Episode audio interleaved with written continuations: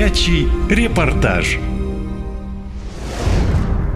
Мощный взрыв в подмосковном городе Сергиев Посад утром 9 августа шокировал весь столичный регион. Соцсети буквально захлестнули видео с места событий, и они напоминали сюжеты фильмов ужасов. Многие сразу же стали писать, что на город совершили атаку беспилотники, но власти все отрицают. Количество пострадавших в результате взрыва – 60 человек. Еще 15 считаются пропавшими без вести, несколько в тяжелом состоянии в реанимации. 10 человек, по предварительным данным, погибли, но жертв может быть больше, ведь завалы еще разбирают. Что стало причиной случившегося, расскажу в своем репортаже.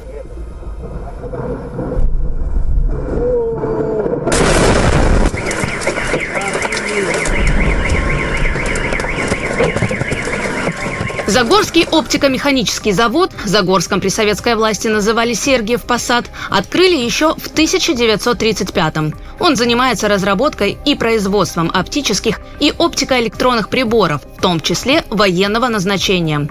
Завод выпускает различные прицелы и бинокли, тепловизоры, головки самонаведения. Особенно активно такую технику поставляют Росгвардии. Но мало кому известно, что с 2019-го специалисты завода участвуют в разработке стратегического бомбардировщика-ракетоносца нового поколения под названием «Посланник».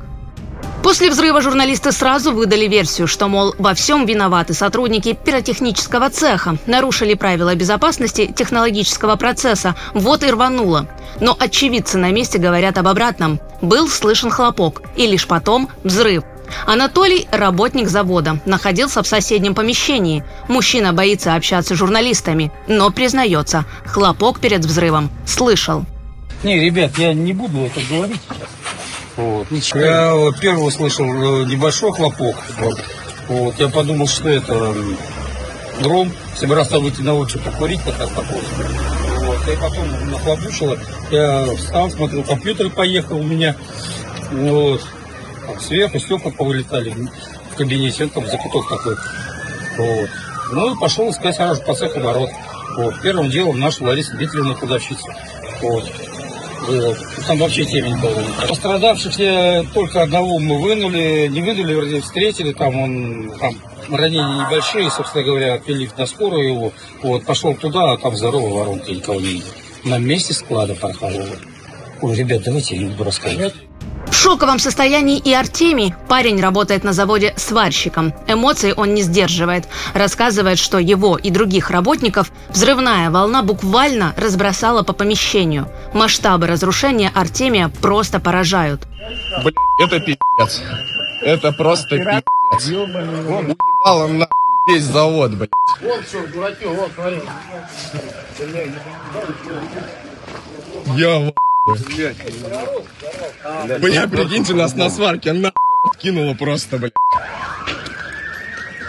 Это просто пиздец.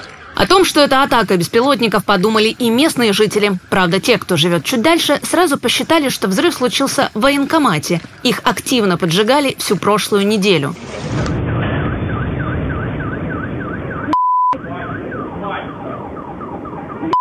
Это военкомат? Это военкомат? Что? Это военкомат взорвал. Вокруг места ЧП все похоже на вестник апокалипсиса. Помятые машины и разлетевшиеся куски асфальта. Мощность взрыва была настолько сильной, что в сотни квартир вылетели окна. У многих даже снесло межкомнатные перегородки, а в офисах посыпались потолки. Местный житель Игорь работает удаленно. Говорит, все прекрасно слышал. И по ощущениям, это была именно атака беспилотника. Но что стало причиной взрыва, мужчину волнует меньше, чем то, помогут ли власти в восстановлении жилья. Ну как, как, сидел, разбирал почту, работаю на удаленке, услышал какой-то хлопок, думаю, вроде бы все окей.